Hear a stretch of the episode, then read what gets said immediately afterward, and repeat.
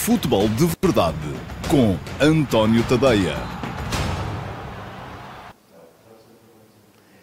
Olá, muito bom dia a todos. Eu sou António Tadeia. Este é o Futebol de Verdade de quarta-feira, dia 26 de fevereiro de 2020. Estamos a sair do Carnaval e a entrar nas coisas sérias. Portanto, já houve coisas sérias ontem, houve Liga dos Campeões. Vai haver mais Liga dos Campeões hoje e um jogaço, esse Real Madrid-Manchester City, por um, colocar frente a frente duas formas distintas de ver o futebol em todas as suas componentes. Não é só o futebol dentro do campo, é também o futebol um, em termos de fenómeno associativo e o futebol em termos de negócio. Já vou falar sobre isso mais daqui a bocado, porque acho que este Real Madrid-Manchester City é mesmo o jogo ideal para explicar aquilo que está em causa neste momento nas tentativas de regulação uh, que vão sendo feitas pela UEFA uh, com o seu fair play financeiro. Mas antes disso, ainda outros temas para falar, nomeadamente os jogos que se realizaram ontem para a Liga dos Campeões. E antes de entrar nos jogos de ontem, preciso de vos recordar que podem fazer perguntas. Quem estiver a ver este Futebol de Verdade em direto nas redes sociais, seja no Facebook, no Instagram ou no YouTube, pode ir à caixa de comentários respectiva, deixar perguntas. Não tem que ser sobre os temas que estão anunciados para a emissão de hoje, tem que ser sobre futebol. Um, ou melhor, podem fazer perguntas sobre o que quiserem, mas eu só vou responder a perguntas que tenham a ver, nem que seja indiretamente com o futebol. Um, e uh, eu, no final deste Futebol de Verdade, que é coisa para durar 17, 18 minutos, uh, vou estar 5, 7 minutos depois eh, em direto no meu site, no para responder às perguntas que tiverem sido feitas. É uma boa forma de um, satisfazer a vossa curiosidade acerca de alguma coisa, de saber a minha opinião acerca de alguma coisa que vos andei a apoquentar. Um, é só irem lá, deixarem as perguntas, uh, enviar e eu depois responderei em direto no antoniotadeia.com. Na homepage há logo ali um link para um, o Q&A, perguntas e respostas, onde uh, diariamente também faço a resposta às perguntas que vocês forem deixando. Mas pronto, vamos então diretamente para os jogos de ontem um, e não vou gastar muito tempo com eles, uh, só para fazer aqui um meia-culpa, porque ontem houve alguém que me perguntou qual era o jogo que eu achava que ia ser mais equilibrado e eu disse, apostei no Chelsea-Bayern, mas uh, afinal... Uh, espalhei-me ao comprido, com... porque estas coisas de adivinhar jogos e resultados, enfim, se eu soubesse, Uh, estaria com certeza multimilionário. Não sei. Uh, e uh, aquilo que se viu foi um Bayern fortíssimo perante um Chelsea que parece estar a começar a acusar os efeitos daquele excesso de juventude que tem no plantel à disposição de Frank Lampard. Lampard um, vai ter que uh, meter muito de si próprio, da sua própria experiência, muito aconselhamento uh, para conseguir que este Chelsea aguente a passada para a ponta final do campeonato, da Premier League. Parece que a Champions já foi, uh, porque aquele Bayern com Gnabry e com Lewandowski em grande estilo, de facto foi demasiado para o Chelsea. 3 a 0 fora não é resultado que permita sequer esperanças de, ao adversário para recuperar e parece-me que uh, o jogo depois no, em Munique vai ser uma mera uh, formalidade. Quanto ao outro jogo, um, muito equilíbrio, até inclusive a superioridade do Nápoles durante boa parte do tempo, a comprovar que de facto o Nápoles está a entrar numa boa fase. Parece que o trabalho de Gattuso está a começar a dar uh, frutos.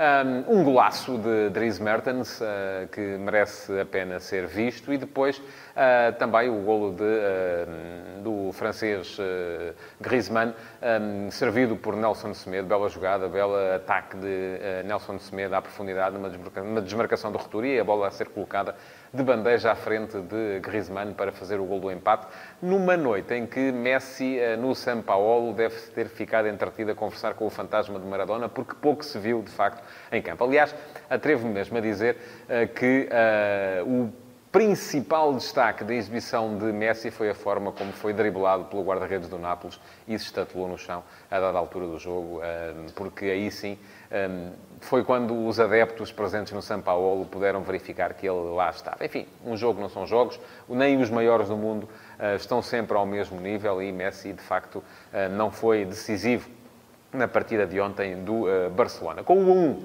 o Barça vai ter o jogo em casa para poder justificar o seu favoritismo.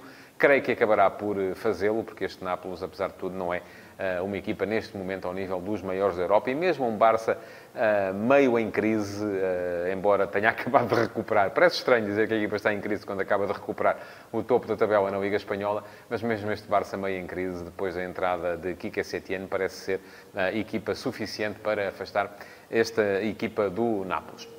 Vamos então falar do jogo, dos jogos de hoje, e nomeadamente de um uh, super uh, Real Madrid-Manchester City. Para já, o regresso de Pep Guardiola à Espanha. Isso já, já de si, Pep Guardiola, um ícone do Barcelona, um ícone do catalanismo, uh, vai jogar a Madrid e tudo isto já encerra em si uma série de questões uh, que podem meter muita gente a falar sobre o jogo. Depois, um, aquilo que é o antagonismo um, nas formas de jogar de uma e de outra equipa. Uh, o City é e continua a ser uma equipa à imagem do seu treinador, Pep Guardiola, uma equipa que uh, pratica o, uh, uma espécie de tiki-taka, vamos lá, que é o futebol mais apoiado, sempre com a bola de pé para pé, sempre com triangulações, à procura de explorar o espaço que essas mesmas triangulações vão criando através do arrastamento dos jogadores adversários. do lado do Real Madrid, enfim, já não é aquela equipa de esticar o jogo em permanência que era com José Mourinho, mas uh, mesmo com a Zinedine Zidane aos comandos, este Real Madrid é um, é um Real que aposta sobretudo na qualidade individual dos seus uh, elementos. No entanto, aquilo que me parece é que, e acho que o Real naturalmente será, apesar de ter perdido o jogo do último fim de semana, acho que o Real será, apesar de tudo, o favorito na eliminatória e no jogo porque me parece ser mais equipa, e é um bocado isso que um, faz com que eu me tenha lembrado de falar aqui hoje da questão do fair play financeiro, a questão pela qual o Manchester City acaba de ser punido com dois anos de afastamento das competições da UEFA. Enfim, eh, há recurso para o Tribunal Arbitral, eh, veremos eh, até que ponto este castigo vai mesmo avante, mas eu não tenho grandes dúvidas de que o City terá mesmo violado as regras que são impostas pelo fair play financeiro da UEFA, porque, e é muito fácil de perceber, eh, uma das principais formas de violar o fair play financeiro é uh, um, especular financeiramente com os contratos de patrocínio. E isso é relativamente fácil quando o dono da equipe é, ao mesmo tempo, o dono da empresa que a patrocina, que é o caso, uh, neste caso, uh, no Manchester City. O dinheiro vem do mesmo sítio.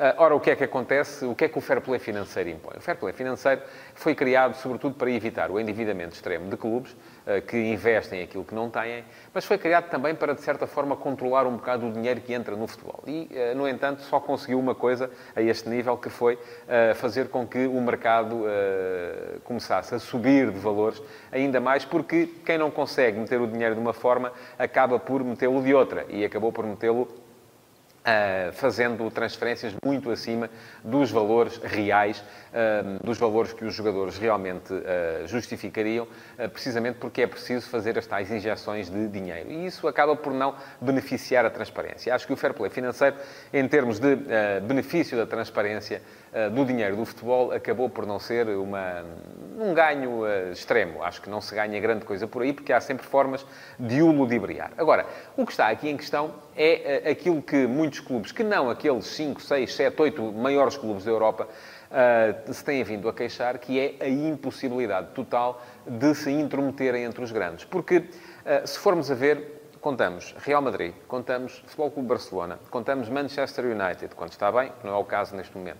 Contamos Liverpool, um, contamos eventualmente uh, Juventus, contamos Bayern, uh, contamos, uh, ok, podemos ir até a um Borussia Dortmund, apesar do Borussia ter estado ainda muito recentemente com problemas financeiros uh, extraordinários. Uh, contamos a Juventus, contamos o Milan, quando está bem, que também não é o caso, ou o Inter, e temos aqui os clubes que uh, inevitavelmente dominarão a Europa do futebol se não houver uma tentativa de subversão.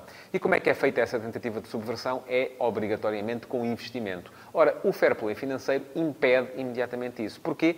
Porque obriga os clubes a não investir, ou impede os clubes de investirem mais do que uma determinada uh, verba que está diretamente relacionada com as receitas que têm. Ora, Toda a gente sabe que uh, num negócio, e o futebol hoje em dia é também um negócio e é importante não ignorá-lo, num negócio é praticamente impossível colher sem semear. É praticamente impossível ter resultados sem haver investimento. Ora, se o fair play financeiro vem limitar o investimento, inevitavelmente vem eternizar aquilo que é o domínio sempre dos mesmos clubes. E é contra isso que uh, muito boa gente está. Eu uh, confesso que sou sensível a este argumento. Acho que poderia haver uma outra forma de controlar esses investimentos e de impedir aquilo que é um cancro no futebol também, que são aqueles por exemplo, alguns oligarcas russos, por exemplo, alguns milionários da China, eh, gente que vem de fora do mercado do futebol e que acaba por, ehm, por razões que muitas vezes não têm mais do que eh, a mera necessidade de satisfazer o ego, acabam por eh, se limitar a investir ou a meter dinheiro, a enterrar dinheiro em clubes e dessa forma a prejudicar toda a gente que está à volta porque fazem subir os valores também do mercado para todos os outros que não têm esse mesmo dinheiro para investir. Portanto, há aqui uma necessidade de alguma regulação, e digo eu que sou liberal até à hum, raiz dos cabelos, mas uh, há aqui alguma necessidade de regulação que o fair play financeiro, do meu ponto de vista, não cumpre uh, da melhor forma. Uh, é um argumento ou é um instrumento importante quando se trata, por exemplo, de impedir que os clubes entrem em esquemas de sobreendividamento, e já tivemos uh, clubes uh, intervencionados e impedidos de, uh, por exemplo, contratar jogadores no mercado de transferências precisamente porque não estavam a cumprir as regras, e isso parece-me importante que assim seja, mas acaba por ser também um instrumento que vai cercear a capacidade dos clubes para, dos clubes que não estão naquele lote de 10 maiores da Europa, a sua capacidade para concorrer com esses 10 maiores da Europa, dessa forma eternizando aquilo que é uma espécie de oligarquia daqueles que mandam no futebol europeu. Antes de ir às perguntas, eh, que já agora aproveito para vos dizer que ainda têm mais uns minutinhos para as deixar, tanto na caixa de comentários do eh, Facebook, como do Instagram, como do YouTube. Eh, quem quiser fazer perguntas pode fazê-las, que eu vou responder-lhes mais daqui a pouco no antoniotadeia.com. Mas antes de ir às perguntas, queria falar, porque muita gente me tem enviado até mensagens sobre isso, sobre o caso de racismo que uh, vitimou Abdo Conté, do Moreirense, no Estádio do Dragão, no jogo contra o Futebol Clube Porto. Ora bem, eh, e toda a gente me diz, se falaram do Marega, também têm que falar deste. E claro, a gente fala aqui de tudo o que são casos de racismo que infelizmente acontecem todos os dias. E é essa a noção que eu tenho. Sempre que há jogos, eh, não há um, não há um dia em que haja futebol em que em qualquer lado do mundo não apareça um caso destes, porque infelizmente a estupidez não tem nacionalidade, a estupidez não tem clube. Eu já disse isto aqui várias vezes. E já expliquei isso em mensagens também a algumas pessoas. Aquilo que está em causa aqui e não é sequer uma questão de coerência. Vamos lá ver. Uh, o racismo não tem clube. As vítimas também não têm clube. A vítima do caso de racismo uh, no Vitória de Guimarães, Futebol Clube Porto, no Vitória Sport Clube, Futebol Clube Porto, não foi o Futebol Clube Porto, foi Marega. Logo, não é menos vítima Marega só porque os adeptos do seu clube do clube dele, eh, também houve lá meia dúzia de idiotas que resolveram fazer a mesma coisa a Abdul Conté do Moreirense. Da mesma forma que a Abdul Conté não será menos vítima se houver meia dúzia de idiotas adeptos do Moreirense que façam a mesma coisa a outro jogador qualquer. Portanto, só para vos dizer isto, o racismo não tem clube. Não há nenhum, em Portugal não há o clube do, do Ku Klux Klan.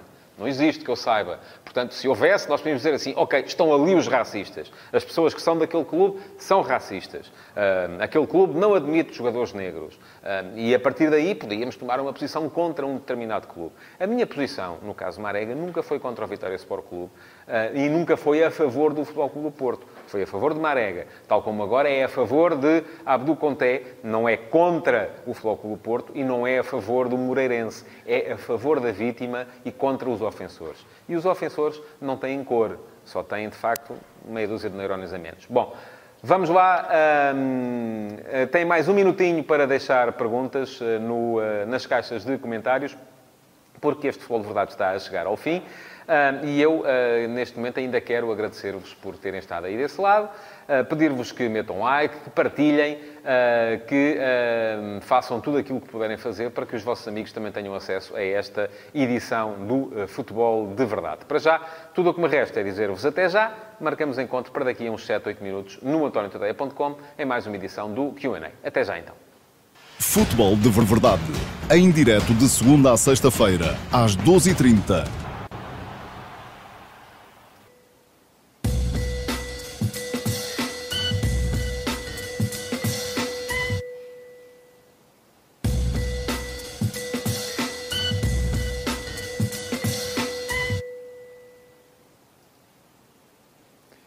Olá a todos mais uma vez. Cá estou eu agora para o Q&A de hoje, perguntas e respostas. Uma emissão que se segue sempre ao futebol de verdade. Primeiro ao futebol de verdade, em direto nas redes sociais, Facebook, Instagram, YouTube, e depois, um, enquanto eu faço o futebol de verdade, vocês podem deixar perguntas um, nas caixas de comentários e eu estarei aqui uns minutos depois em direto no antoniotadeia.com para responder a essas perguntas, que não têm que ser sobre os temas de que eu falo no dia, mas têm que ser sobre futebol. Temos aqui uma série de perguntas para responder hoje e eu vou uh, começar a atacá-las uh, rapidamente, começando pelo uh, Ricardo Rodrigues. Olá, Ricardo, muito bom dia e obrigado pela sua pergunta. E pergunta-me o Ricardo, em dois jogos dos oitavos de final entre equipas inglesas e alemãs, e ambos disputados em Inglaterra, as equipas alemãs foram claramente superiores.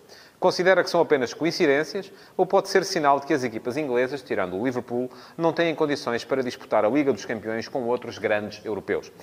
Vinha a pensar nisso no carro, por acaso, quando vinha a caminho aqui do uh, escritório. Um, há, de facto, alguma coisa que precisa de ser explicada. E eu confesso que ainda não tenho explicação para ela, até porque, uh, no caso do Tottenham, por exemplo, nós estamos a falar propriamente num grande europeu. O Tottenham perdeu em casa com o Leipzig não é propriamente uma equipa que seja candidata a ganhar a Liga dos Campeões. Não me parece que ah, possa aspirar a isso. Agora, aquilo que aconteceu é que, enquanto no ano passado tivemos quatro finalistas ingleses nas duas competições da UEFA, tivemos um Liverpool-Tottenham uh, e um Chelsea-Arsenal, uh, este ano as coisas estão a virar um bocadinho para o outro lado e estamos a começar a perceber que as equipas uh, inglesas não estão a responder ao mesmo nível uh, que estavam na época passada. Eu creio que pode haver aqui um bocadinho de tudo. Acho que pode haver, de facto, a questão que o Ricardo menciona. Uh, o facto de haver zero competitividade na Premier League este ano, do Liverpool estar muito acima de toda a gente, um, pode ter baixado um bocadinho o nível geral, sim, admito que sim.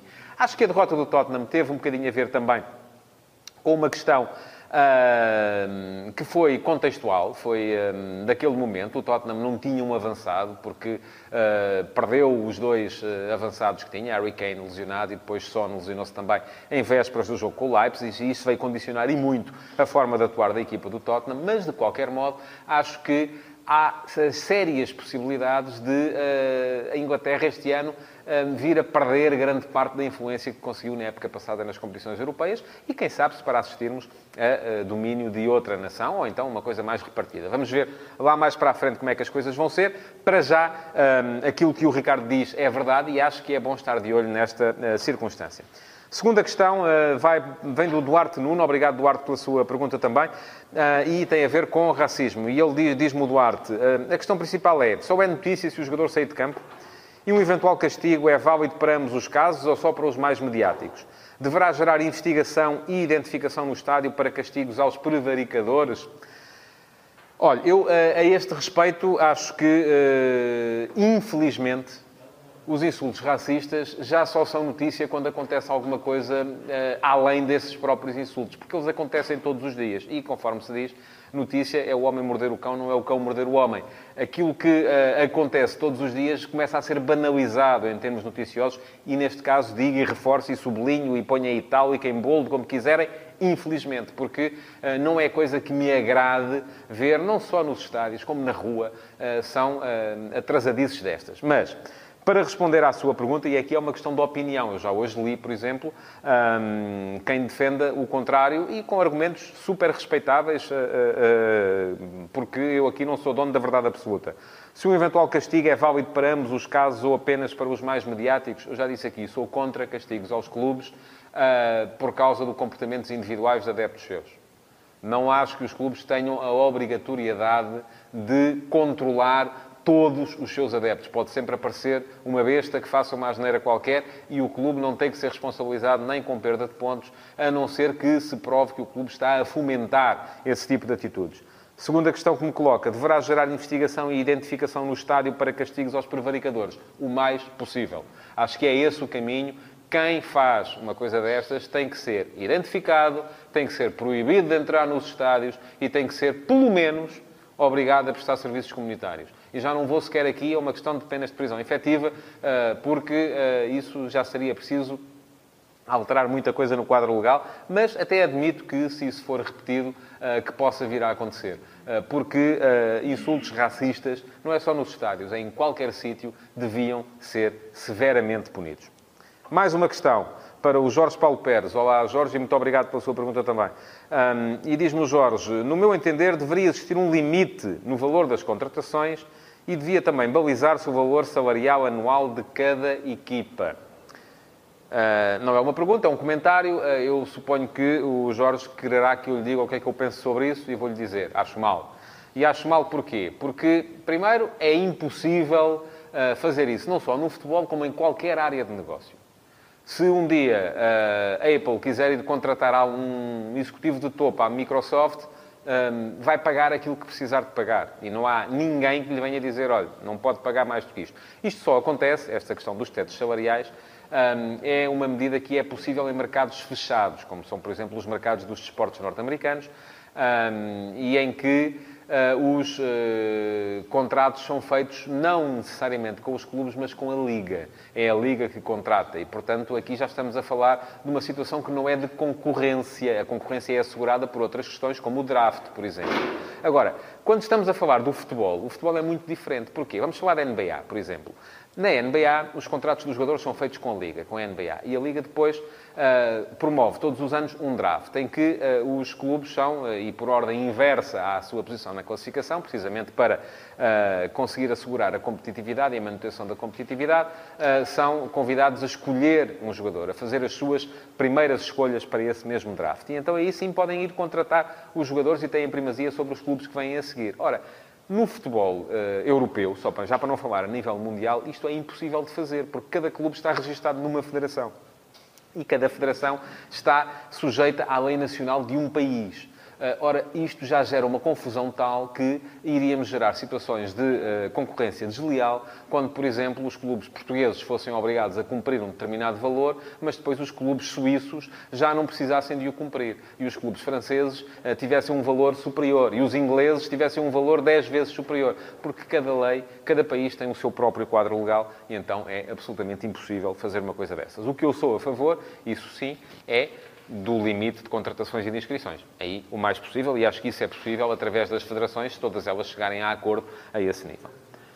Filipe Martins. Eh, olá, Filipe, e muito obrigado pela sua pergunta também. Acha possível que os chamados três grandes de Portugal possam ser adquiridos por algum magnata, ehm, como os grandes da Inglaterra ou como o Paris Saint-Germain? Olha, eu para já vou-lhe dizer que acho que não, embora já tenha achado que o Sporting já esteve mais longe disso. Benfica e Porto acho que ainda estão super blindados uh, em relação a essa questão. Um, o Sporting está com mais problemas, porque está atrás, precisa de mais dinheiro, enfim. Uh, é um uh, investimento Uh, que se alguém quiser de facto gastar um, não assim muito dinheiro, porque não, não será com certeza muito caro de comprar, uh, só é preciso é ultrapassar a, a, vontade dos sócios que ainda têm a maioria, Uh, e isso será com certeza muito complicado de conseguir. Mas uh, se alguém quisesse pegar num clube e com pouco investimento, ou com, se comparado com outro qualquer, porque se compete no campeonato português e é mais barato uh, ficar em primeiro ou segundo em Portugal do que ficar em primeiro ou segundo em Inglaterra, por exemplo, não é? Necessariamente. então aí sim, Portugal será sempre um bom caminho para esses magnatas virem investir. Agora, a questão é que os clubes não querem isso, os sócios não querem isso e eu, por enquanto, ainda acho que eles fazem bem em não querer, eh, porque assim mantêm a sua própria identidade e não correm o risco de entrar em esquemas mirabolantes que nem sempre são os mais satisfatórios. Mais duas perguntas para hoje. João Campos Rolo. Olá, João, muito obrigado pela sua pergunta também. Acha que o Sporting Clube Braga ultrapassa o Rangers? Acho que sim. Uh, e amanhã vou falar mais sobre isso. Acho que o Sporting Clube Braga é favorito para ultrapassar o Rangers uh, e acredito que vai consegui-lo. Como, aliás, uh, acho que Sporting e Sporting Clube Braga são as equipas que estão pior na, no campeonato relativamente a Benfica e Futebol Clube Porto, mas parece-me que têm mais possibilidades neste momento de passar as respectivas eliminatórias na UEFA. Mais complicadas as questões de Benfica e Futebol Clube Porto, porque os adversários também são superiores e é preciso ter isso em conta. Ah, porque aqui os nossos clubes não jogam sozinhos. Última pergunta para hoje, para o Josias Martim. Ah, obrigado, Josias, pela sua pergunta também. Uh, embora seja uma pergunta meio repetida de uma que eu já respondi ontem. Acha que o coronavírus pode mesmo pôr em causa a realização do Euro 2020, visto que será disputado em várias cidades europeias? Olha, eu espero que não, mas admito que sim.